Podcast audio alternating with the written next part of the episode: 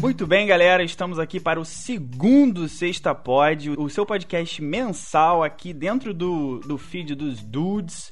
Eu sou o JP e estou aqui com meu amigo e co-host Vini. Dá um alô aí pro pessoal, Vini. Fala aí, galera. Segundo episódio. Espero que vocês estejam gostando desse programa, porque a gente está fazendo com o maior carinho, se esforçando, fazendo pesquisa. Então é isso aí. E hoje a gente tem aqui também, né, JP, o nosso grande amigo, editor e também a gente pode dizer quase um co-host, né? Porque ele tá no outro programa da, da, da grade, né? É o Dedê. É um padrinho. É um É, patrono. isso aí. Estamos aí com o Andrei, o Dedei, com a sua voz maravilhosa. Dê um alô para o pessoal. Ô, meus amigos, muito obrigado por me receberem aqui no Sexta Pod. Mandar um abraço tanto pro Vini quanto pro JP. Saudades, né? A gente tá distante Né? é, há algum Pois tempo e agora, né, com a pandemia também, estamos cada um de sua casa, mas estamos aqui, junto em mais um programa, né, nessa programação de ponta a ponta que a gente tem aqui no The Dudes e que é, recebeu de braços abertos o pessoal do Sexta Pod, porque é, a gente tava sentindo falta, cara. Já tinha falado com o JP, JP passou a mensagem pro Vini de ter alguma coisa relacionada mais focada, né, cara, em cultura pop, enfim,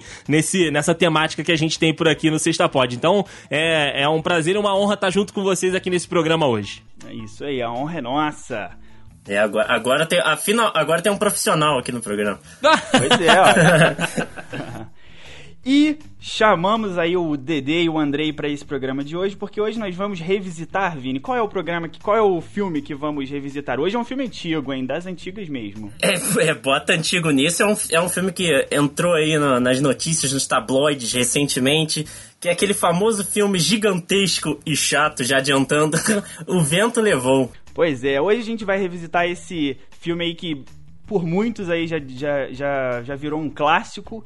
E o Vento levou o filme de 1939, que como o Vini disse aí, é, voltou aí para as notícias com várias questões envolvendo racismo, envolvendo movimentos de direitos negros nos Estados Unidos. A gente vai falar um pouquinho disso tudo aí no, durante esse programa com a presença ilustre aí do Dedei. Então, ó, peguem a pipoca, peguem a cerveja e vambora. É, hoje é sexta, né, cara? Hoje é dia de abrir a cervejinha, então aproveita o programa aí. Você que tá tendo que trabalhar ainda, precisa viajar, fazer, sei lá, andar de ônibus, alguma coisa, bota o fonezinho e curte esse programa aí.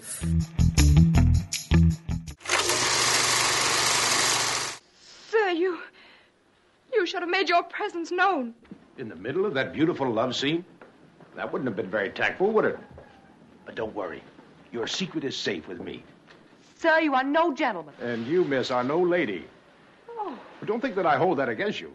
Ladies have never held any charm for me. first you take a low, common advantage of me, then you insult me. I meant it as a compliment.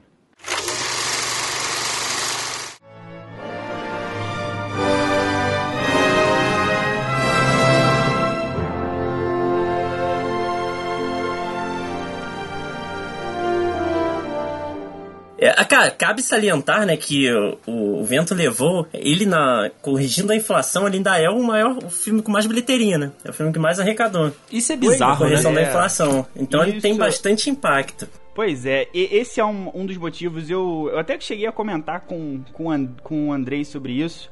Que eu já queria trazer esse filme para ser revisitado, buscando essa ah, angulação da, da bilheteria do filme, porque é uma coisa assim de outro mundo mesmo.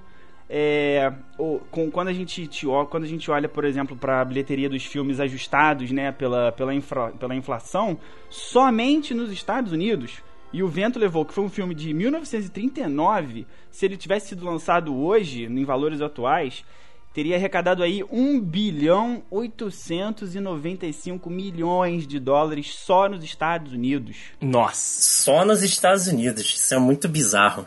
Pois é, esses cálculos de, de bilheteria pela inflação, eles geralmente, geralmente não, quase todos são feitos apenas nos Estados Unidos, porque é mais difícil de, de pegar os cálculos fora dos Estados Unidos.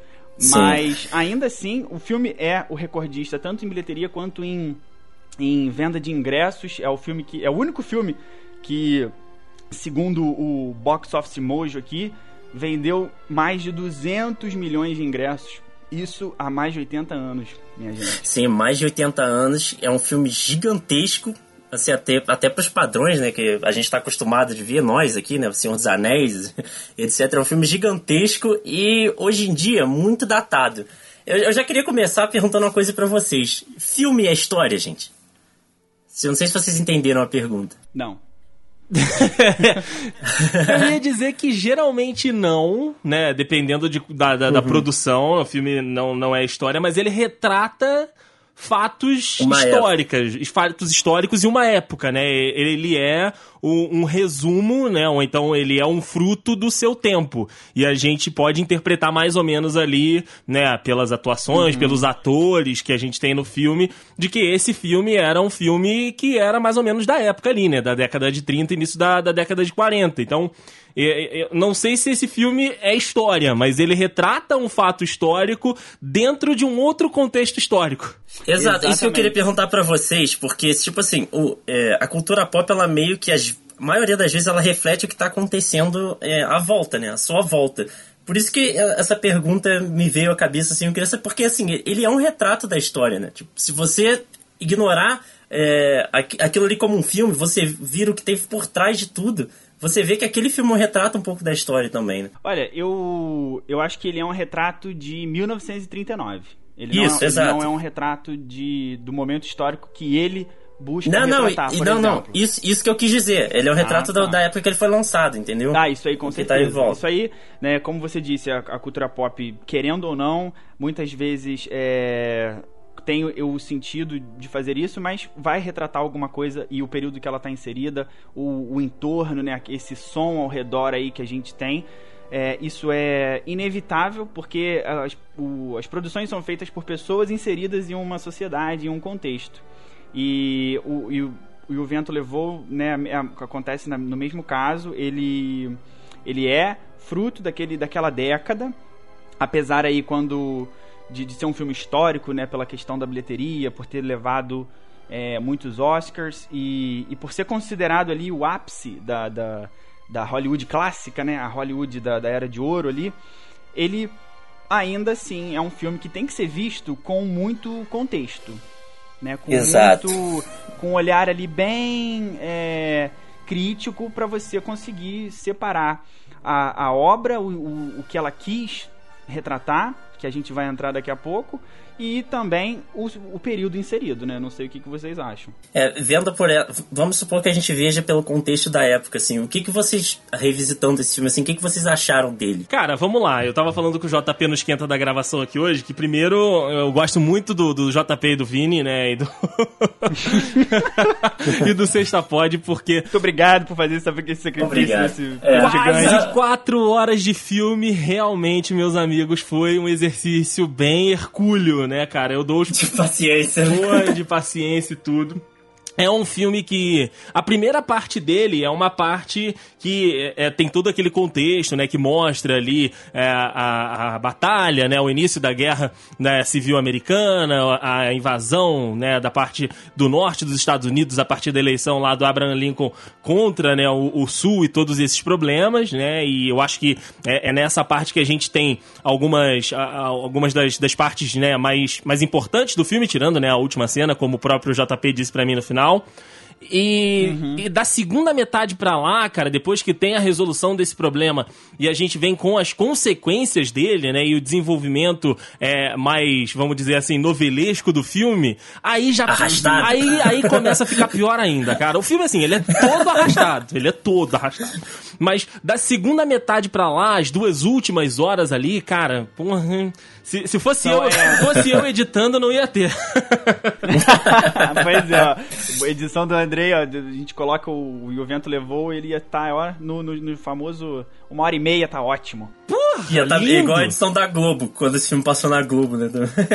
Teve uma... Eles mesmo cortaram um pedaço Ah, do mas filme, tem, né? que, tem que cortar mesmo. E é. eu tava comentando isso com o Dede antes da, da, gente começar aqui a gravação, que é, apesar dele, dele ser um filme muito grande e tal, que pode ser, né, que, que hoje em dia a gente hoje em dia a gente vive numa sociedade muito mais acelerada, é todo mundo ansioso, todo mundo vê filme com o celular na mão, não sei o quê. Pode ser que pra gente ele seja muito maior do que ele realmente seja, mas até pra época, é uma curiosidade aqui, a versão que saiu nos cinemas não é essa versão de 4 horas. Né? É uma versão menor, grande ainda, de 2 horas e pouco, quase 3 mas não saiu no cinema essa versão que a gente vê hoje de 4 horas e, e, e meia, quase 4, não, 4 horas e meia não, 4 horas. É um redondinho aí dele. É, então, assim, até porque, mesmo em 1939, acredito eu que quatro horas sentados numa cadeira de, de, de cinema para assistir um filme não deve ser uma coisa muito fácil. Um pouco demais, né? É. Demais, demais. Com E esse- o, o filme, ele, né, é, falando agora diretamente da- do filme, da trama em si, o pano de fundo do filme, o filme ali se passa em 1961, em 1861, ali no século XIX. O, o Andrei já até é, deu uma colocada nele aqui no tempo, falando sobre a eleição do Abraham Lincoln, que foi quando que foi o, o, o estopim né, para a Guerra Civil Americana, a eleição do, do presidente republicano na época é, que era anti-escravista e o sul totalmente escravocrata. E o filme se passa exatamente ali, naquele momento histórico americano, que é um, um dos momentos históricos é, mais. Que deixou mais marcas na história americana. E a Uhum. gente consegue ver isso até hoje, mesmo. Né, aí mais de 100 anos se passaram e a gente consegue ver na sociedade americana que o conflito deixou suas marcas até hoje. O filme se passa ali no sul, né, dentro de um, de um, de um latifúndio. É, Usando como pano de fundo, né? Isso aí tudo que você falou. Conta Usando- uma, uma- Isso. Conta, entre aspas, uma história de amor, né? Porque não se pode falar exatamente que aquilo era uma história de amor. Complexo. Mas. é, é, Pois meio, é. meio complexo. Ele, tem- E- ele e tenta assim- ser uma, ele tenta ser um mix entre épico de guerra, uma coisa que depois a gente vai ver é, mais consolidada lá no, no, no, no Ben-Hur, assim, aquela, aquele filme grandioso de guerra que foi que começou, mas com, ele tenta ser um pouco disso, mas com aquele, aquele romântico ali da, da, da, da história de amor e da, e da mocinha. Ele é uma, ele É. tenta ser esse mix. A gente tem que adiantar também, pessoa- quem tiver curiosidade e paciência pra ver esse filme, já tem que se preparar pra ver de um contexto diferente, porque é um filme cheio de estereótipos, seja feminino, seja estereótipos racistas, incrível. Se você vir com a mentalidade de hoje, você vai passar raiva. É, é, ele, ele tem vários problemas, né? A gente vai falar deles um pouco mais pra frente, mas ele, como o Vini disse lá no início, é bem datado, cara. Ele tem é, caricaturas, né? Eu acho que a maioria do- do- dos filmes a gente trabalha com, com isso, né? Caricaturas da, da nossa sociedade e dele, né? Até por conta de entreter e de chamar a- as pessoas, né? E de fidelizar ali a galera que tá assistindo, é bem forte, né? São caricaturas bem. é, é, as atuações são bem fortes, né? São bem estruturadas em cima do exagero, né? Então a gente tem a própria protagonista, né? Scarlett, sendo uma, uma pessoa, né? Da, da, sociedade, da alta sociedade do sul, sendo é, bem mimada naquele, na- naquele sentido mesmo de, tipo, as outras pessoas estão felizes e ela tá infeliz. Ela tem que ser o centro do universo. E aí a gente tem o, o, o Clark Gable, né? Sendo aquele bom vivão, o cara que, tipo, aproveita a vida e viaja e é o conhecido de todo mundo, é o resolvedor de problemas, mas tá sempre com aque- aquela piadinha de duplo sentido, né? Sempre com uma segunda intenção. Ah, a gente tem vários O- o personagens nesse galanzão sentido. clássico. É isso, galanzão clássico, apesar, apesar de eu achar o Clark Gable feio. Não, ele, é- ele é feio. Ah, sim, é, mas eu acho que pra época, eu acho que ele era um galã, porque não é possível. Porque eu tava vendo aqui, cara, que esperaram anos por causa dele, porque queriam ele naquele papel, fizeram. Ele tava com um contrato com a MGM. Eles queriam porque queriam Era ele, ele, no né? Era então, eu falei ele. Assim, é, eu tava falando assim, cara, esse cara devia ser tipo, o, o- sei lá, o Tom Cruise da época, o Chris Hemsworth, eu É, não sei. ele- o Henry Cavill. Ele- não, calma aí. Não, Não, pera aí, Vini. vamos- É, Pera aí, Vini, pera aí. Pera aí, pera aí, que Henry Cavill é bonito demais pra tu comparar. Não, não, ele. da época, da época. Tipo assim.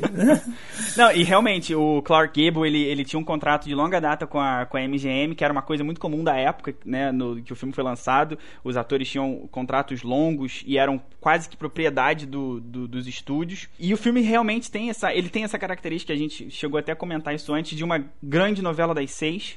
Isso. né? Ele tem essa parte épica e essa parte épica eu acho que ela é muito bem feita se a gente imagina o período do filme. Eu, o- a trilha sonora do filme, aquela- aquelas que ela é quase que você ouve a música.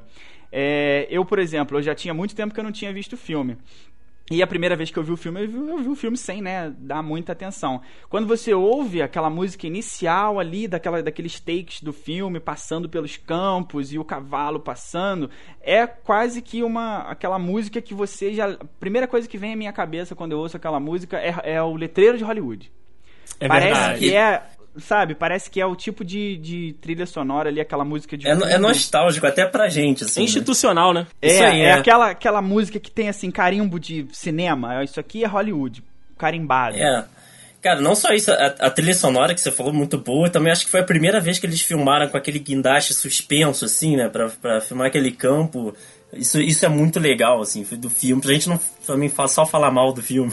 Pois é. Agora, e eu Pois gostei é. também porque, apesar dos pesares, houve um crescimento da personagem ali principal, né? Houve um crescimento dela, que ela era muito mimada e depois ela foi se transformando um pouco, assim, sabe? Então, é, isso é interessante de se ver. É, ela tem uma jornada, né, da, da, da personagem ali, mas ela, apesar desse, desse crescimento, ela se mantém. É, muito entre aspas, né, né? Ela se mantém ali do, do início ao fim bem é, presa à, àquela realidade dela e aos, aos, aos vícios dela, né? Ela continua sendo mimada até o final do filme. Sim. é, apesar do, do- da- das coisas que vão acontecendo. Tem um, um momento ali no, no, no- no segundo ato, ali pro terceiro ato, que ela já é mais independente, que é aquele momento que ela volta pra, pra casa dos pais lá.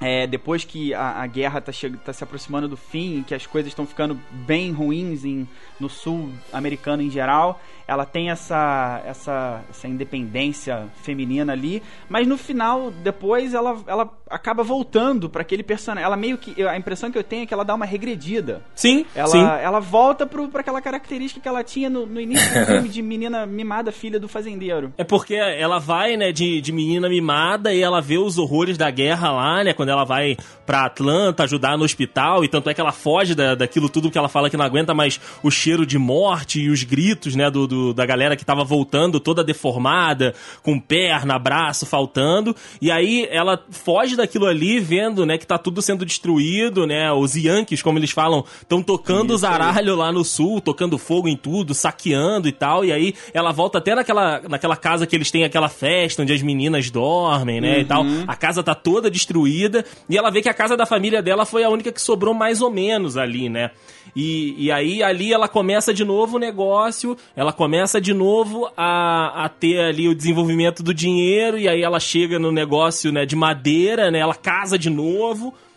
E aí, depois que ela fe- fe- fecha, né, o ciclo casando pela terceira vez com, com o Gable, ela regride. Ela volta pro, pra. Ela volta. Ela volta É. pra personagem do início, que é aquela menina Exatamente. mimada, aquela menina que, tipo, todo mundo tem que fazer as vontades dela. É que Ego ba- frágil. bate o pé assim, sabe? Quando não faz a vontade dela. Ela, ela, tem, tem, ela tem várias dessas cenas. Du- duas coisas que eu, que eu prestei bastante atenção assim nas cenas dela e que durante o filme todo tem muito.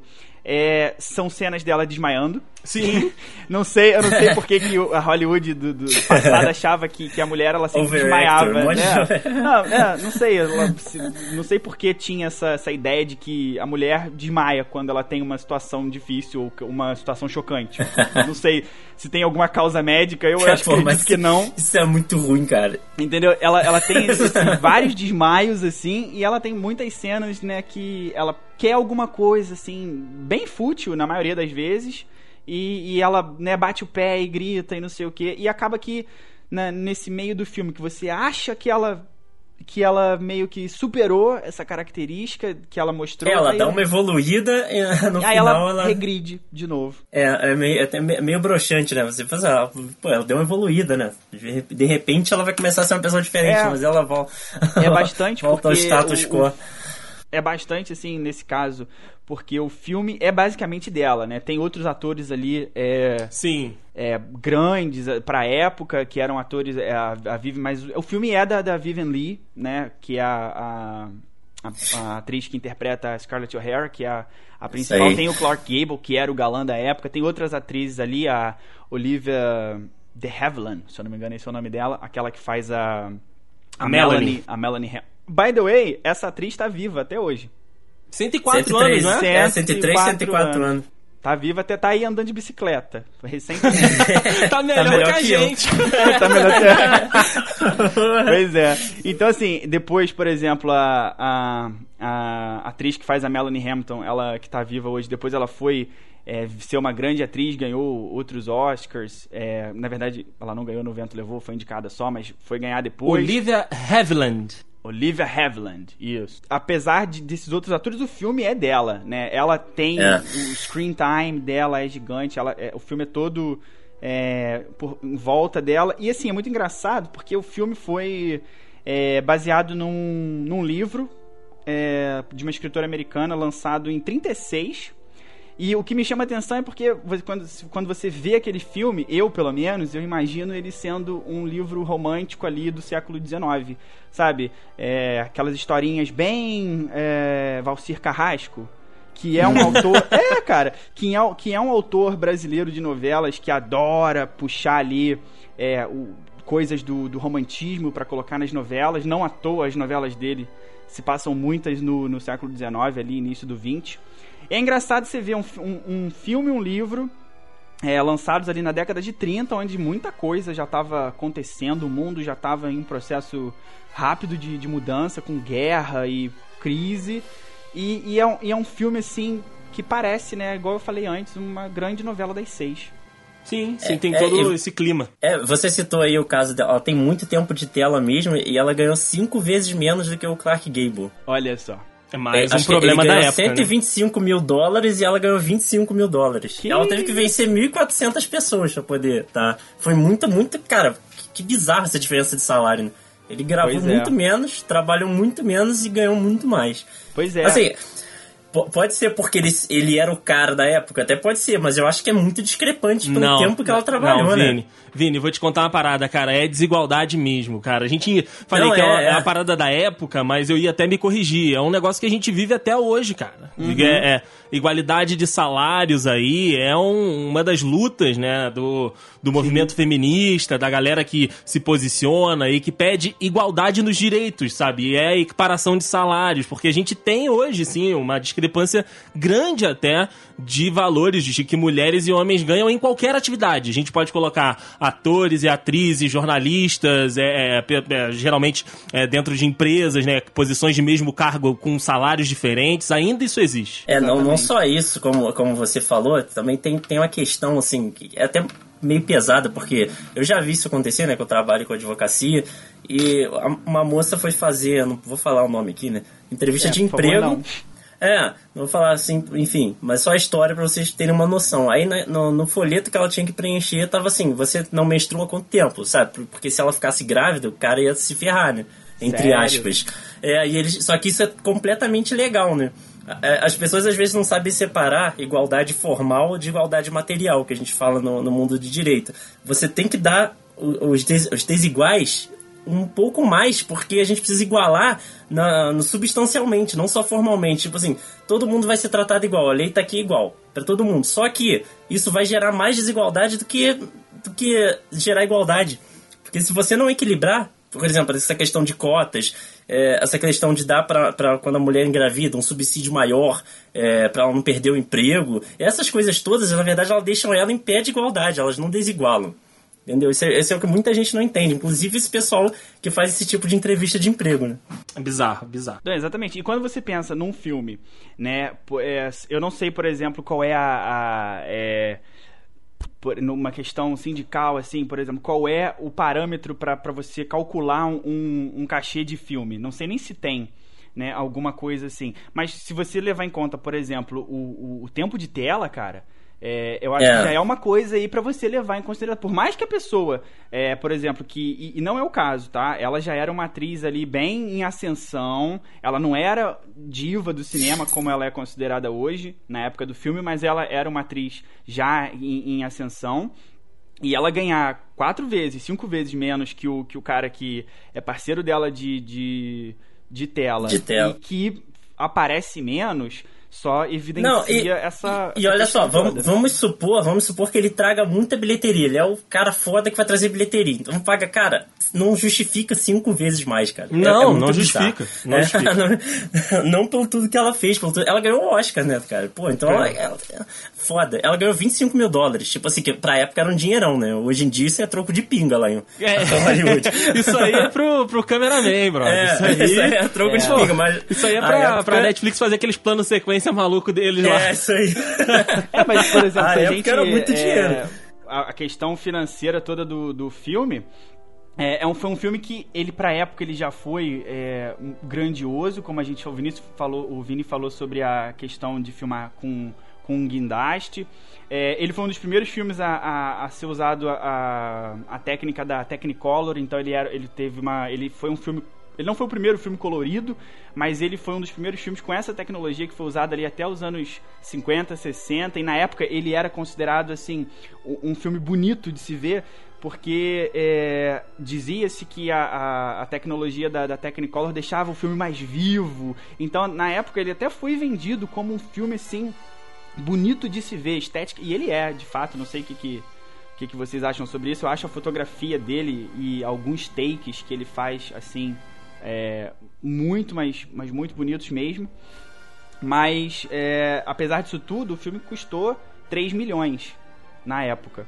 Então, né, 25 mil, por mais que fosse bastante, ainda assim não é 125 mil, né? Pra alguém que atuou É. mais tempo. E convenhamos, assim. é- Não, atuou muito, muito mais tempo. Eu eu esqueci até qual era a quantidade de horas aqui, mas tipo assim, foi absurdamente maior. Não, eu tenho aqui, eu tenho os dias aqui, ó. Ela trabalhou 125 dias e ele trabalhou Muita coisa. 71. Olha só, Pois cara. é, olha só. Metade, de dias, praticamente. né, já, já, você já, você já, já, já vê aí a, a diferença, né? E ainda tem a, a questão da, da atuação em si. Porque apesar de serem personagens totalmente diferentes, né? é, não sei se a atuação dele dava pra puxar. O personagem dele, não sei se tinha profundidade pra puxar muito Ah, mais. cara, ó, mas a tudo atuação que eu vi dela dele- é, é, é melhor, né? Ela, Tudo é- que eu vi desse cara parece que é o mesmo personagem, a mesma pessoa. É o Adam Tudo Sandler da época dele. É, isso aí, tudo que eu vi dele, parece que é a mesma pessoa, The mesma Rock pessoa. da- The The Rock, Rock. cara. O Jason Momoa, né? Porra, Porra, galera, é, ele- galera que estuda cinema aí vai ficar bolado com a gente falando que o Vai. Chad Gable é o Vai The Rock no- da época dele. Mas assim, o Adam Sandler foi indicado ao Oscar aí. Eu acho que ele é pior do que o Adam Sandler. Olha aí, Brasil. Nesse- Ou era, né? Ele É, morreu? ele- ele morreu era- já, né? Já, já, 99% Morreu? do, do É. filme já morreu, né? É 80, é, é 81 Não anos que o de filme nada. saiu no cinema. É. né? 1939. Ele Pô, morreu ele no, fumava no igual um caralho 60. também. Morreu em 16 de novembro de 1960. Isso aí, no início, no início dos anos 60. E a, a Vivian Lee também morreu nova, morreu no, no início da década de 60 também. Que faz a. Só Caraca. sobrou mesmo a, a, a atriz que faz a, a Melanie Hamilton, que tá viva aí até hoje. Só o Olivia mesmo. E, e, assim, esse não era. Cara, é um filme muito shakes- shakespeariano, assim, né? Com Aquelas as atuações totalmente exageradas, assim. Tipo, isso não me pega muito, cara. E também porque a época isso era a, a parada, né? Era- Era a parada da época, mas assim, é muito complicado. É, isso, isso era uma coisa que eu queria perguntar pra vocês. É, como é que quando vocês é, viram, assim, as cenas e tal, essa diferença narrativa, e não só de narrativa, mas de pegada, que, que a- as cenas são sempre, parece que é sempre uma tragédia, né? Igual eu falei, no- em alguns momentos do filme, ela Bota a mão na desmaia, testa, assim, Bota né? a mão na testa, e aí aquela, aí o, o câmera dá um close na- no rosto dela com o olhão arregalado, e aquela música de tananana no fundo assim. Como é que foi pra vocês? Porque hoje em dia os filmes, né, eles têm outra, outra toada, o cinema evoluiu, muita coisa mudou, tanto narrativamente quanto pra efeito, pra tudo. É, como é que foi pra vocês quando vocês viram é, ver essas, essas coisas que pra gente é, é, é tão clichê ou tão datado? A, a princípio, eu não lembrava que era tão exagerado quanto foi. A princípio, assim, hoje em dia a gente só vê filme desse tipo se for comédia. Eu Não sei se vocês tiveram essa impressão que eu tive assim. Parece que tu tá vendo um filme de comédia, só que na hora que você fala assim, não, peraí, não é, é a pegada do filme mesmo. Aí você tenta se forçar a ver com a visão daquela época pra você não achar até ridículo. Desculpa, perdão até da palavra, mas assim, não tem uma, muita outra coisa para descrever, não, não tem outra palavra para descrever. Porque hoje em dia a gente só vê filme desse tipo, fazendo esse tipo de, de interpretação, assim, só. o Jim Carrey até faz, assim, mais ou menos, mas o Jim Carrey tem salvo conduta. mas a gente só vê esse tipo de filme, aquelas comédias pastelonas, né? Eu não vejo, Verdade. não, não cabe mais esse, esse tipo de coisa. Eu, eu, quando fui assistir, eu já tava preparando a cabeça e falar, não, tem que entrar no mundinho, né? Tem que sa- saber de quando é o filme, né? Qual é o contexto do filme. Então eu já tava esperando, o JP já tinha me falado, olha, o ritmo é lento, nada acontece. E eu Porra, já tava lento pra caralho. e eu já tava mais ou menos nessa aí, cara. Tipo, ah, vai ser, né? A parada vai ser mais pesada, densa. E aí, como, como a gente tem eh, essas atuações bem mais caricatas, né, que a gente acaba vendo hoje em alguns, em alguns conteúdos que são pra isso, né, eles são eh, caricatos de propósito, eu falei, beleza, vai dar pra, vai dar pra encarar. Mas só que existem alguns momentos ali, como eu falei pro JP, cara, que não tem como, você pega o celular, dá uma olhadinha no Twitter, né, dá uma olhadinha no Zap. Dá uma dormida. Pô, eu, eu não dormi, eu não dormi. Mas, cara, se tiver uma pessoa mais cansada assistindo, porra, pega no sono Ah, é. tranquilamente. Uma coisa tem que ser dita, cara. A, a fotografia do filme é maneira É pra bonito. cacete. O filme é, bonita pra- bonito. É, os cenários, né, principalmente quando a gente tá vendo ah, os interiores, né, das casas daquela época e, enfim, os figurinos são muito bonitos. Enfim, tecnicamente é um, é um Tecnicamente é filme muito bom. É um filme bom, é um filme legal, sabe? A história, a gente tem pontos que a gente já falou aqui, que são mais chatos, que não precisavam, enfim. E os atores, eram os atores, né? Principalmente é, ele, eram as grandes faces de Hollywood da época. Mas é, ele vai mostrando no seu decorrer que ele vai tendo vários problemas, né? E, e tanto de narrativa quanto de, de, é, de história mesmo, enfim, e de posicionamento que a gente vai falar, acho que a partir de agora.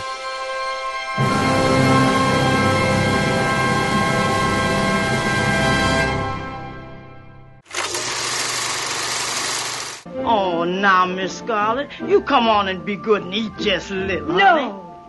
I'm going to have a good time today.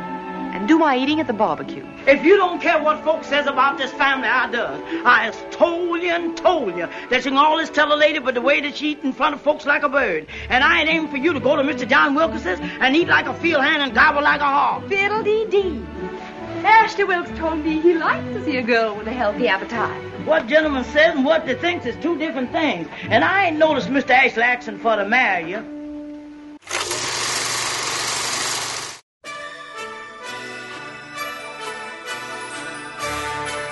A parte que, que, que voltou aí, né? Porque né, um filme de 80 anos não, não volta pra, pra, pra, pra opinião pública assim do nada. É, o que acontece é que a, a- a Warner, que hoje é dona do, do- dos direitos da MGM, que original, quem originalmente produziu Distribuir o filme. né?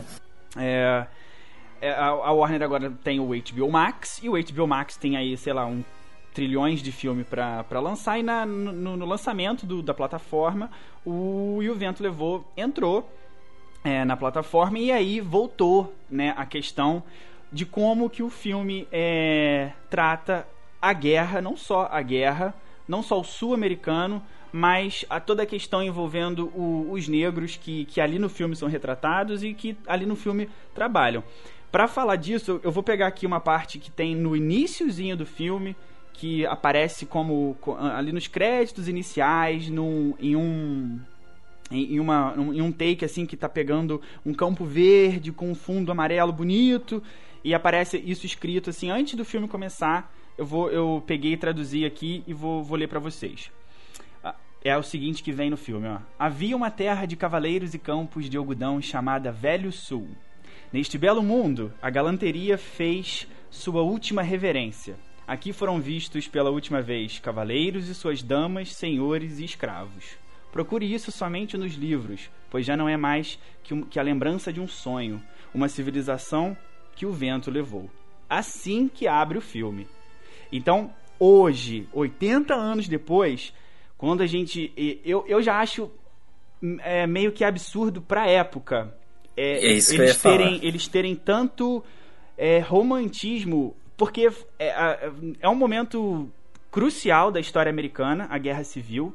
E é um momento terrível da, da história americana. Matou 800 mil pessoas, rachou a sociedade americana até hoje. E a questão central de todo o conflito e de todo essa, esse conflito social que depois é, se seguiu é a questão da, da escravidão na época. E o filme ele começa com essa com essa é, com essa citação aí, com essa né, com esse com essa fala e ele romantiza total a questão inteira da, da situação, da, da guerra, do conflito, a questão social. Ele chama de Velho Sul. Ele, ele é como se, sabe, a galerinha que hoje em dia posta no Facebook que ditadura não foi ditadura, que 64 era bom, era revolução. Eu, quando eu li, quando eu vi isso no filme começando, foi mais ou menos assim que eu vi. Eu falei, cara, Velho Sul, que uma civilização que não volta mais, uma, uma sabe, um, uma ode a um passado que é horrível. Um saudosismo, né, cara, que é, tem saudade de um momento que só foi bom pra um lado, né? Um só foi bom para quem oprime, cara, né? Pra quem foi oprimido. Dizer é que isso não foi bom para ninguém, cara. Eu uso dizer isso. Cara, é, sempre Pode tem... ter parecido na época, né? Mas sei lá, cara. Não, Vini, mas sempre tem alguém que tira proveito, cara. Sempre ah, tem alguém é. que tem ali Mas, mas eu digo assim, a longo prazo, sabe? A longo prazo isso não, não foi bom pra ninguém. Com certeza, com certeza. Mas teve gente que se aproveitou da situação, cara. E aí, é. É, a memória, isso é, é, é uma parada meio que consenso, né? Você sente saudade da, daqueles momentos bons. E você é, apaga. Sente saudade, né? E, isso apaga isso... o que foi ruim, né? É, isso aí que o JP falou, eu até falo também, porque parecia que tava assim, mostrando a escravidão de uma perspectiva favorável, sabe? E tu fica assim, caraca, Mas então. Tava tava e, então, mostrando então, a escravidão é... da perspectiva dos brancos, cara. Porque esse, esse filme, ele é um, um produto, ele é uma, uma história, né, contada a partir da visualização dos senhores de engenho lá, dos donos, né, das casas, dos soldados. Ele trata o Sul, que era um uma parte é, é, atrasada dos Estados Unidos como se fosse o melhor lugar para se viver. Os campos aqui de algodão, a, as senhoras e os senhores convivendo em harmonia, em paz, enquanto a galera que tava lá se fudendo no campo de algodão era açoitada. Inclusive, a própria a Scarlett tem uma cena que ela tá com, com a Mami, que ela fala alguma coisa lá, a, a Mami, né, que, que é, é, é a, a ama, é, ela contesta e ela fala: olha você não pode falar assim comigo, não, porque senão eu vou arrancar suas costas a chicote, eu vou te açoitar. É, ela fala isso pra ela, entendeu? Então, assim, a visão que o filme tem é 100% da parte opressora. E para eles, a, a, vida era maravilhosa mesmo. O contexto todo isso. era muito bom. Não, e parte de um pressuposto que todo mundo que tá assistindo o filme vai concordar, sabe? Isso, isso. pega, e... né? Esse filme foi feito, o JP tava falando, para quem tinha saudade do, da época do Sul, lá, não sei das quantas, tudo bem que fez um sucesso no país inteiro. Mas para aquela galera ali, né, sei lá, Texas, Geórgia, Atlanta, é, é, é um uhum. filme que, tipo, o meu avô, que era, meu tatara tataravô, que era dono da fazenda que iniciou a cidade, porra, que saudade do meu avô ver esse filme, entendeu? É, não, é... não, cara, eu vou te falar que até pra época isso, isso já era descabido, porque assim, ainda ainda havia netos de escravos, sabe? Ainda, ainda havia muita gente que tinha essa ligação direta, que sofreu isso, sabe? Ué, Outra coisa. A, a... Não, só rapidinho, só falando nessa questão aí dos netos e filhos, a Harry McDaniel, que é a, a atriz que faz a a, a Mami ali, a, que era aquela criada da. da, uhum. da melhor personagem do filme, hein? Que é a melhor personagem do filme, mano. Vamos falar disso. Ela e é. Mereceu, real. mereceu o Oscar. A atriz, né, a Harry McDaniel, ela era neta de, de, de escravos, entendeu? De escravos, isso é, aí. Então, então isso assim, já era um mundo... assunto sensível, né, cara?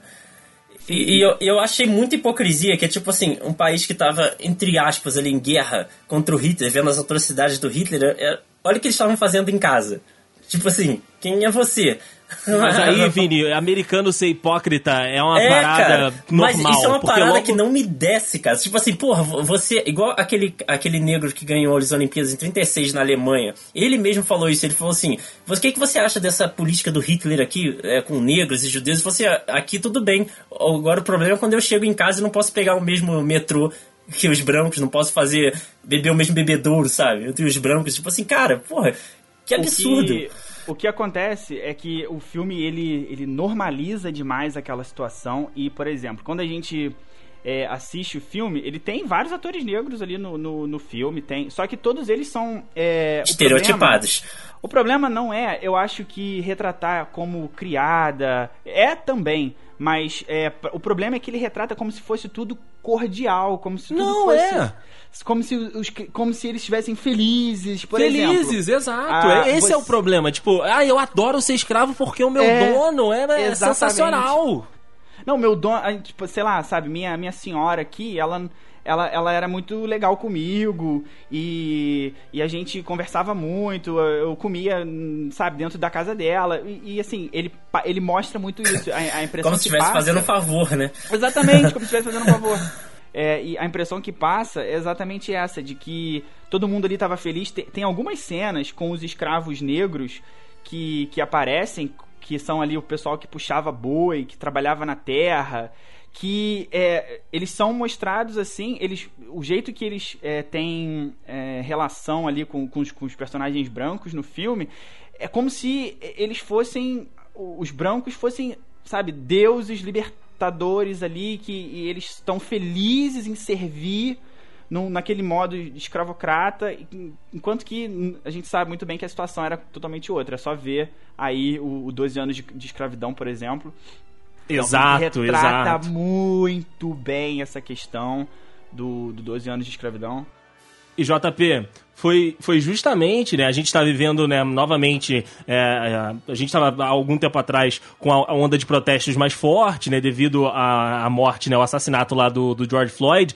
E o diretor desse filme, né, o diretor do 12 anos de escravidão, o John Riley, ele escreveu um artigo, né, sobre o vento levou, dizendo justamente isso, né, cara, de que a representação, né, dos negros dentro da, da história, de, de tudo, de todo o contexto, ignora tudo de ruim, todos os horrores que essa gente passou, cara. Tudo que essa gente apanhou, tudo que essa gente morreu de fome, tudo que essa gente morreu, né, é, debaixo do sol catando algodão, porque se a gente tem aqui no Brasil uma história escravocrata de café, né, muito dentro do império, e aí a gente propriamente em Petrópolis a gente tem, né, como aí a, a cidade imperial e a gente teve uma, uma, uma boa parcela disso bem próximo. Lá nos Estados Unidos a questão eram os campos de algodão, era todo esse cultivo e plantio, né, e aí depois a confecção de roupas a partir do algodão plantado, né, então ele deu, fez esse, esse essa nota, né, dentro desse artigo, e aí meio que voltou a atenção pra cima desse filme que precisava, né, cara? Precisava, é, porque é, é uma representação errada, é uma representação que não, não reflete o que de fato aconteceu. É uma maquiagem feita pra que fosse mais palatável pra quem Quase tava uma assistindo. propaganda, né? Quase uma propaganda. É, o que eu, e é muito propaganda mesmo da época. o que, o que eu faço relação, principalmente com a, com a nossa história aqui, por exemplo, o JP acertou na mosca do que eu ia falar, é justamente com o caso da, do golpe militar. Né, da ditadura, que foi o seguinte, em 70, a, a própria seleção brasileira foi usada como uma vitrine de um país que, cara, era um país alegre, é, Brasil, e aí tinha todas aquelas marchinhas, e aí a gente via, o, a- tem na internet pra quem quiser conferir aí, o governo fazia vários comerciais falando das grandes obras que os militares faziam pelo Brasil, e do progresso, e Brasil piriri, grande, pororó. né? Brasil grande, exatamente. Quando que nas cidades, né, como Rio de Janeiro, São Paulo, própria Petrópolis, um monte de gente sendo açoitada, torturada, é, sumindo do mapa sem nenhum tipo de registro. Então, assim, tudo isso foi colocado pra debaixo do tapete dentro de um filmezinho que colocava as pessoas felizes, de verde e amarelo, é, comemorando o país que tava avançando e tudo. Então esse filme é basicamente isso, sabe? É, é a analogia que eu faço de uma situação é. bem zoada, né, ali de crime e de tortura e de é, pessoas sendo tratadas como não pessoas, né, porque era essa a É, impressão não é, que, cara, isso que é que pior, passava, e enquanto tava todo mundo feliz, não, porque as nossas famílias do sul aqui, damas e cavalheiros e foda-se, Cerceia irmão. a liberdade de um ser humano como se ele fosse um animal qualquer. E apesar que eu não concordo nem pros animais isso, mas enfim, isso é outro assunto. É como se fosse um animal qualquer, como se, sei lá, tivesse menos inteligência. É uma parada que, é muito bizarro, é muito bizarro. E outra coisa que tu tava falando da, da, da ditadura é a mesma coisa, porque, tipo assim, eu vejo pessoas. Você falou a questão da, da- do pessoal, ah, eles são açoitados e, e, e às vezes mortos em praça pública. Aí eu já vi pessoas falando assim: não, mas só fazia isso quem tava fazendo merda. Eu falei assim, cara, Só você apanhou acha quem mereceu. Isso É, aí. Pois é, só quem fazia Mas aí você, você acha que você pode ser. Você acha que você pode falar o que você quiser? Se fosse uma ditadura agora, você acha que você poderia falar o que você quiser sem, sem alguém vir na sua porta e te. Se você. A mínima crítica que você fizer ao governo, a pessoa vir na sua porta e te bater, bater na sua família, e te levar preso por causa disso, cara, não, não faz sentido o que você tá falando, porque não era só gente que tava fazendo merda, era gente que tava se expressando. E a liberdade é a base da democracia, né, cara? Liberdade de falar. E você tem de se expressar. Exato, exato, cara. Então, assim, é, é- nessa questão é um filme totalmente de propaganda pra é, transportar a galera que ele que- queria transportar para um momento saudosista e pela visão do Sul, né? De que, tipo, ai, somos coitadinhos aqui e os Yankees estão vindo, destruindo toda a nossa cultura, quando que o, o Sul ainda vivia num, num processo e vivia num regime completamente do século passado, né, cara? Escravocrata, de inferiorizar as pessoas negras, né? Colocar os pretos ali como serventes e como pessoas que não são pessoas da mesma classe, né? Do, dos brancos. Você É, e como, e como se precisasse que, que, um, que um branco fosse o salvador. Exato, exato. É. O, o- o branco vem no cavalo sal- salvar, libertar. Que, e- que foi a crítica enquanto- ao Green Book também, né? Que foi a enquanto crítica ao Green Book. Enquanto que, assim, o, o, o negro no filme ele é um mero adereço. Enquanto que você, você pega, por exemplo, a personagem da, da Mami ali, da, da Harry McDaniel, ela, em momento nenhum você tem ah, uma exploração do personagem. Ela tem família, ela tem filho, ela tem mãe, ela tem pai, da onde Invisibilizada. ela veio, o que Não, não é, ela é uma coisa. Ela é uma ela coisa. é uma, ela é como se quando você assiste o filme, ela é exatamente isso. Ela é tipo um adereço da casa. Ela é, É uma coisa, é. É tipo uma batedeira, sabe? Uma, uma geladeira, uma coisa assim, um, um robô doméstico, não sei explicar melhor. É uma coisa absurda. Que, que pra época já não fazia sentido. E assim, é, o, o filme tem toda essa romantização, essa ode a um passado tenebroso é, americano, um, um passado que quebrou os Estados Unidos. Eu já falei isso, eu falo de novo. A, a Guerra Civil Americana ela não terminou, porque os Estados Unidos vivem das- dos conflitos sociais, étnicos, políticos que a guerra é, que a guerra é, meio que trouxe para pra, cima, né? Ela meio que colocou em voga ali. E isso continua até hoje. Na época do filme, a, a Hollywood ainda, ainda era, não. Ela era bastante uma, uma, uma, uma Hollywood racista, uma Hollywood que não dava espaço. Por, por exemplo, eu, eu tem bastante. Tem, tem vários atores ali no filme, vários atores negros, o que, o que não quer dizer que o filme não seja, não compactue com, com a questão. Por exemplo, um, um fato aqui que para quem viu a minha indicação de série do último Sexta Pod, é, Hollywood, é, vai, ter, vai ter, vai saber do que eu vou falar. E é um fato real e curioso sobre, sobre o filme, sobre a personagem ali da, da Harry McDaniel. Ela foi indicada ao Oscar, ela foi a primeira é, pessoa negra, né, não branca ali, americana, indicada e a ganhar o Oscar. Ela ganhou o Oscar em 1940. Depois dela, a primeira pessoa a ganhar um Oscar de novo foi o Sidney Poitier, nos anos 60, quase 20 anos depois. E depois mais um hiato ainda. Mulher a ganhar Oscar de novo foi a Whoopi Goldberg, nos anos 90, 50 Não. anos depois. Ah, eu, eu achei que tinha sido só a Halle Berry. Eu tava Calma achando que ia ser não. pior. É, deixa, eu- deixa eu terminar, olha só. Foi a, é, é, foi a Whoopi Goldberg dos anos 90, quando ela ganhou o, o Oscar de atriz coadjuvante.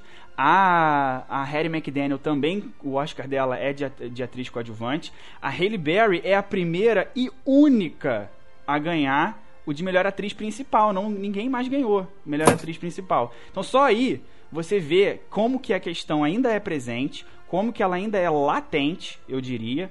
E na época do filme, é, isso aparece, como eu disse, na, na série Hollywood e, e é um relato real. Depois eu fui, né, depois de ver o filme, eu fui pesquisar e tal. Ela não foi, ela, ela foi convidada para a cerimônia do Oscar de 1940 mas ela foi obrigada a ficar nos fundos do hotel, porque o hotel era um hotel whites only, só para brancos. E ela ficou numa, numa sabe, numa lugarzinho assim, é, do lado de fora do hotel, meio que um, um não era um cômodo, né, mas uma parte é, ali próxima que não era dentro do- dos salões principais onde a cerimônia acontecia. E na na, na estreia oficial do filme, que foi em, em Atlanta, que é até hoje uma cidade com muitos problemas envolvendo questões raciais, ela não pôde assistir ao filme junto com o restante do, do, dos atores, porque o cinema também era um cinema whites only. Então, olha só, era, era, como que as coisas aconteceram. Era um filme que romantizava totalmente todas as questões de escravidão e, e questões raciais, num momento que os Estados Unidos ainda era, é, ainda tinha políticas é, públicas de governo segregacionistas. É, isso é, isso é muito bizarro. Isso é muito... Hoje em dia, pra gente, a gente pensa que isso é bizarro, mas como isso poderia ter sido normal? Isso, isso é que não, não, não, me entra na cabeça. Eu nunca vou entender o ser humano, a verdade é, é essa. cara, é bem intenso, é bem intenso. Aqui, eu posso trazer duas, duas trivezinhas que a... Foi até a Thaís, né, a Tata, minha namorada, que, que me passou para que eu pudesse uhum. falar neste programa, já que a gente está nessa parte claro. final, já que falando desse contexto todo, né, dessa, dessa problemática toda, uh, a gente, eu estava falando, né, dessas relações Brasil-Estados Unidos e paralelo entre as duas histórias, mas a gente misturou aqui um golinho tudo aí, né, cara, de Guerra Civil Americana e Brasilzão Imperial, porque o nosso glorioso Pedro II, nosso imperador. Ah, eu vi. a, a Tata postou, ela, ela ela acho que deu um retweet nisso. Isso, exatamente. Eu cheguei a ver, vai lá, manda aí, que essa é boa. Nosso gloriosíssimo Dom Pedro II, né, cara, ele era um admirador dos Estados Unidos e tinha uma boa relação com os Estados Unidos, e ele simplesmente convidou alguns dos plantadores, né, de algodão lá dos Estados Unidos, do sul dos Estados Unidos, para vir ao Brasil, né, trazer a expertise americana ao Brasil. Só que assim, é uma realidade completamente favorável, né? Porque os Estados Unidos estava o sul dos Estados Unidos perdendo a guerra, a galera, né, toda na merda lá, e eles já tinham todo um know-how escravocrata, né, que ainda era aqui no Brasil o regime vigente. Então ele viu essa oportunidade e trouxe aqui para o Brasil quase 3 mil famílias, né, para o Brasil para trazer aí o, os conhecimentos, né, do plantio de algodão uh, americano para o Brasil. Principalmente vieram para a região de São Paulo, né, interior de São Paulo,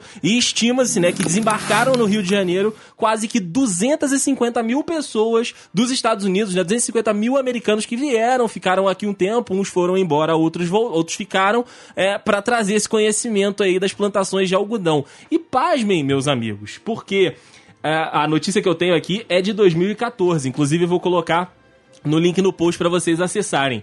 Lá no interior de São Paulo, né, região ali de Americana, Santa Bárbara do Oeste, é celebrado os Estados Confederados. Uhum. What? Pois é, é pra, quem, pra quem não sabe aí, os Estados Confederados são exatamente o sul-americano que é, não queria ter, é, acabar com a escravidão e começou aí a Guerra Civil.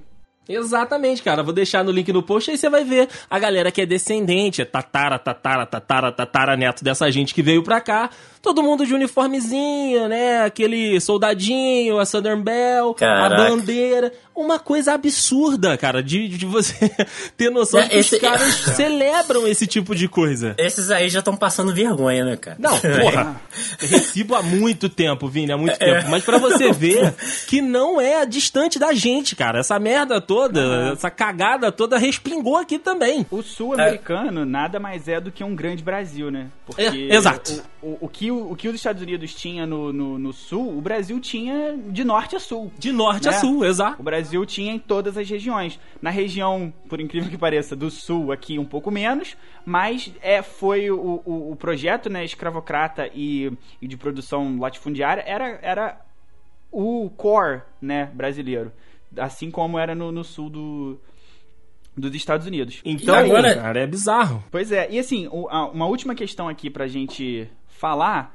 É, o, o Dede trouxe aí o, o texto que o diretor de 12 anos de escravidão publicou no, no Los Angeles Times e logo em seguida a HBO foi lá e tirou o foi bem em seguida da, da, da publicação desse, desse editorial meio dele no, no Los Angeles Times. A, a HBO tirou o filme do, do catálogo e depois trouxe o filme de volta com é, documentários, vídeos que contextualizavam e traziam debates sobre a questão. É, com aí- aviso também, né? Com aviso, ex- exatamente. E aí eu, eu pergunto a vocês, esse é o caminho pra gente tratar essas obras que a gente sabe que claramente são é, machistas, homofóbicas, racistas? O caminho é esse, a- ao invés de apagar, porque eu acho que apagar também não é o, o caminho, o caminho é contextualizar e debater? Sim, cara, eu, eu tô contigo, JP. Eu vou até me, me antecipar nessa aqui, cara, que eu acho justamente isso. Se você apaga, se você tira aquilo da visão das pessoas, elas vão cometer os mesmos erros de novo. Então você tem que mostrar o erro pra pessoa, falar, olha, isso aqui é errado, isso aqui mesmo dentro de um contexto histórico, mesmo dentro daquela sociedade já era errado, hoje é pior ainda. Então é tipo assim, você vê isso com a visão de que isso é errado, isso não deve ser repetido. Então tem sim que colocar todos esses avisos, toda essa contextualização e colocar mais uma vez, pô, não cometa o mesmo erro. Exatamente. E, e você, Vini? Então, eu ia falar exato, não tem nem como, concordo em gênero e número com o delay, porque não tem nem como discordar, porque assim, se você não fala sobre o assunto, é- a tendência é que ele se repita porque as as pessoas são idiotas. A, a verdade é essa, Exato. os, os seres humanos Exato. são idiotas. Então, eu acho assim, pra mim, na minha humildíssima opinião, que além desse disclaimer, que eu acho que deveria ter muitos filmes estão extremamente datados, até animações mesmo, Tom e Jerry, enfim, estão extremamente datados com essas questões raciais. Eu acho que tem que ter esse disclaimer, tipo assim, ó, isso aqui tá extremamente datado, é, até pra, isso aí que o Dedei falando, até pra época isso já era ruim, então é, assista com outra visão, sabendo que isso não faz sentido, que isso é ruim, assim, é, falando é, linguagem coloquial. Mas além disso, eu acho que esses serviços de streaming que a gente está tendo agora, eu acho que deveria ter uma, uma. Como é que eu vou dizer? Um incentivo maior a cineastas negros, cara. Porque se, vo- se você der essa outra visão também, vai contrabalancear melhor. Cê- Vocês não acham isso também? Tipo Sim, assim, ó, sim, vamos abrir botar espaço, mais, né? Isso aí, vamos botar mais filmes de diretores negros, vamos botar mais atores negros como papéis principais. Vamos fazer um filme dessa, é, é, falando dessa época, mas na visão de um cineasta negro, sabe? Isso aí, eu acho que além disso, além desse disclaimer, eu acho que também tinha que ser incentivado filmes desse tipo pra você ver assim, ó, olha como era, isso aqui, ó. Mas eles estão contando desse jeito, mas olha só como era pra gente.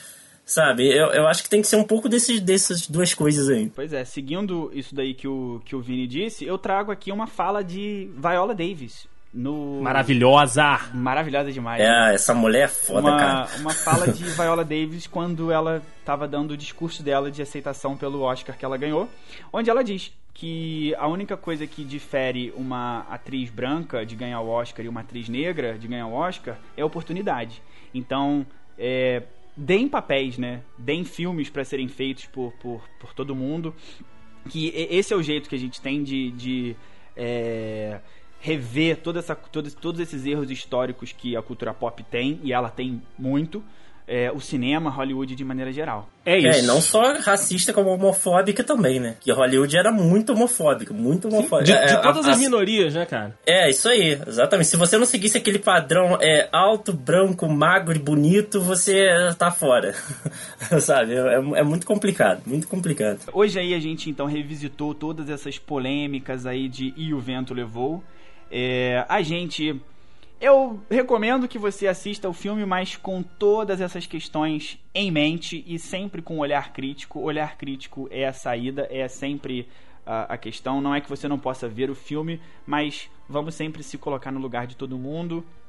É, e ver, tentar ver sempre por debaixo dos panos. Não, isso, é isso que eu ia falar. Tipo, tem um contexto na mão, mas a, a gente também quer saber a opinião de vocês, né? Vocês podem entrar em contato com a gente, dizer o que vocês acharam, dizer é, a opinião de que vocês acham, como isso pode ser feito, se vale a pena tirar do- simplesmente do catálogo, ou colocar um disclaimer e alguma outra ação afirmativa, sabe? Vocês também podem se comunicar com a gente. É isso daí, vocês podem achar a gente pelo Twitter, o meu é o arroba joaopaulos1, o do Vini é, Arroba Vinigarro, V-I-N-N-E-G-A-H-O. o do Andrei é, Meu é Matos, 3 T's, underline no final. isso daí. E além do, do, das nossas redes sociais do Twitter, é, temos agora também um e-mail. Vocês podem mandar e-mail para sextapod.gmail.com Sextapod tudo junto, arroba gmail.com Manda e-mail pra gente lá falando sobre todas essas questões.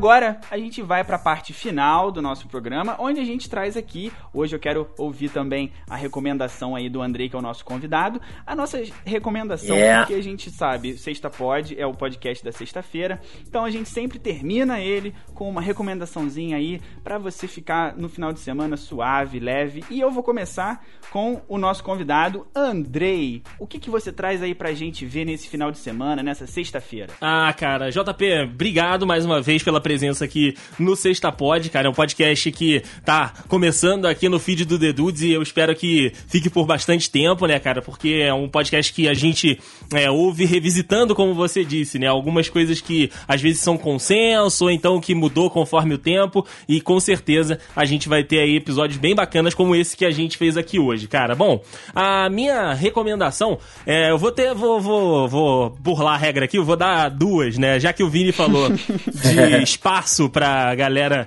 é, é, né, pro, pros negros e pras minorias e tudo, é uma iniciativa bem bacana da, da Netflix. Eles fizeram, né, devido a todo esse movimento que a gente teve aí nos últimos dias, né? é, Eles fizeram uma seleção, tem né, um, um- um linkzinho pra você clicar que vai pra trabalhos de diretores e de atores negros dentro da plataforma, cara. E dentro da Netflix tem muita coisa muito boa de diretores como Spike Lee, como Ava DuVernay, como Jordan Peele. Então, cara, por favor, acessem e vejam esses conteúdos, valorizem, né? Porque é a visão, como o Vini disse, é a visão daquela pessoa que geralmente está sofrendo algum tipo, né, de preconceito, que está sofrendo algum tipo de abuso daquela situação, né, cara? É a visão da vítima e não do abusador. Então, é vasto, cara. Tem muita coisa lá. Tem comédia, tem drama, tem é, é, filme de época, tem terror, tem ação. Tudo isso estrelado ou dirigido por pessoas negras. Então, fica a dica aí se você tem Netflix, e hoje, né, praticamente todo mundo tem uma assinaturazinha da Netflix pra, pra usar aí, lá tem muita coisa. Isso aí. Mas a minha, minha indicação mesmo hoje, cara, vai pra um filme de 2016 que você encontra aí na biblioteca do Paulo Coelho na internet, ou se você quiser assistir, tem no YouTube também. É, você pagando, né? O pessoal que paga o Google Filmes, enfim, YouTube Premium, essa porcaria aí. Que é Race, cara. É um filme muito, muito, muito maneiro. Que conta, né, um, um, um ponto da história que a gente acabou citando por aqui dentro do podcast, que é o filme que conta a história do Jesse Owens, que foi simplesmente, né, o atletista, o cara, né, da, da, da- da- do atletismo americano, que dentro de Berlim né, com Hitler na cabine de imprensa, ali na cabine de honra, tendo que engolir três medalhas de ouro de um negro que superou aí. aí atletas e é, é, outros esportistas, né, Os privilegiados, arianos. os arianos brancos europeus lá, cara. É um filme maravilhoso, é um filme de 2016, então ele não é muito velho, né, cara, e ele é um filme que mostra esses bastidores, mostra ele treinando, mostra ele saindo, né, da cidadezinha do interior dele e sendo descoberto pra ser levado, né, para as Olimpíadas e tem todo essa essa questão de tipo, ah, a gente vai participar das Olimpíadas, né, essa questão americana. A gente vai participar dessas Olimpíadas que são única e exclusivamente um porta-retrato de um, de um regime que tá tentando se mostrar bonito, mas que por trás é uma parada muito ru- ruim e suja, sabe? Então tem toda essa questão dentro do filme e é um filmaço, cara, é um filmaço. é, não que os Estados Unidos não fizessem a mesma coisa, né? Exato, exato. Não que os Estados Unidos fosse muito bom, mas a, a questão deles era tipo, a gente vai endossar isso aí, sabe? A gente vai participar dando biscoito na nossa, na nossa gíria Uhum. atual. A gente vai dar biscoito pra isso aí que eles estão tentando acobertar, e aí você vê é, as discussões internas dos Estados Unidos e respingando nos atletas, e principalmente nos atletas negros. Tinham atletas descendentes de judeus também dentro da delegação americana. Cara, filmaço. Race, né, que aqui no Brasil foi traduzido como raça, muito, muito, muito, muito bom. Vale aí você dar o play nesse filme no seu final de semana. Hoje, sexta-feira, que esse podcast tá saindo. É, é uma recomendação minha aí pra vocês de coração. Anotado. Boa, boa. Bom filme. E, aí, e você, Vini? Qual a sua Então, eu, eu vou sair um pouco de dia? tema. Todo mundo sabe aqui que eu sou músico também, né? E esses dias, já tinha uma série que tava há muito tempo já na Amazon que eu tava pra ver e eu não tinha visto. É, Eu não sei se vocês já ouviram falar que é uma série baseada em um livro chamada Mozart in the Jungle. Não conheço. Cara, é uma série de comédia, assim, que é surpreendente. A- As atuações são surpreendentes, tem um ator mexicano no papel principal, sabe? Cara, que série boa. Pode assistir. Ela é aquela comédia, mas é aquela comédia bem estruturada, com base, que dá pra ver que tem muito orçamento e o roteiro é muito bem feito, cara, muito bem amarrado, com personagens cativantes. Vocês podem, podem assistir aí e depois me cobrar. Vocês vão gostar. Boa. Monster in the Jungle, Prime Video. Então tá ótimo. Prime Video com algumas séries bem legais aí originais. Verdade, E verdade. Isso aí. Eu vou terminar aqui essa rodada de indicações indicando uma série da, da Netflix feita aí pela Eva DuVernay, igual o, o Andrei já tinha falado dela aqui antes, que é Olhos que Condenam. Nossa minissérie aí, senhora. Caraca. com quatro episódios, uma minissérie densa, mas que mostra bastante, mostra de uma maneira muito fidedigna e real é, como que toda a questão racial, não só de negros, mas de latinos também, ainda é uma, uma questão latente nos Estados Unidos e como que ela é tratada pelo sistema judiciário americano e pela polícia americana. Então fica aí, a- é uma série pesada, ó, já vou avisando, mas é uma série que serve bastante pra gente conseguir enxergar é, problemas aí da sociedade como um todo. É Olhos que Condenam, da Netflix. É, a, última série que o JP indicou, ó, tá, tá, tá aprovado, então vocês podem assistir essa também. Porra, assiste, cara, assiste, né? Olhos que condenam. E depois tem um- uma mini entrevista, né? Tem um mini, é, um mini programa ali, porque a, a Oprah é uma das produtoras desse show e, e ela entrevista tanto a Eva, né? A Ava DuVernay, quanto os, os cinco, né? o- Os, caras que foram acusados pelo crime lá em Nova York do Central Park. E aí é, tem os atores junto com os personagens, aliás, junto com as pessoas, né? Que viveram aquela história e eles contando todas as minúcias e, cara, é sensacional. Só assistam. Isso aí é uma série muito boa. E fique com a gente aí até o próximo Sexta Pod, sempre aí revisitando mais algum filme, mais alguma série, de repente com algum outro convidado, com nossas dicas aí. Fique com a gente, sexta-feira, podcast. E aqui a nostalgia é garantida. Isso aí. E muito obrigado de novo ao Andrei. As portas estão sempre abertas para você participar. Valeu, Isso valeu, aí, um abraço. Valeu, abraço, gente. Valeu!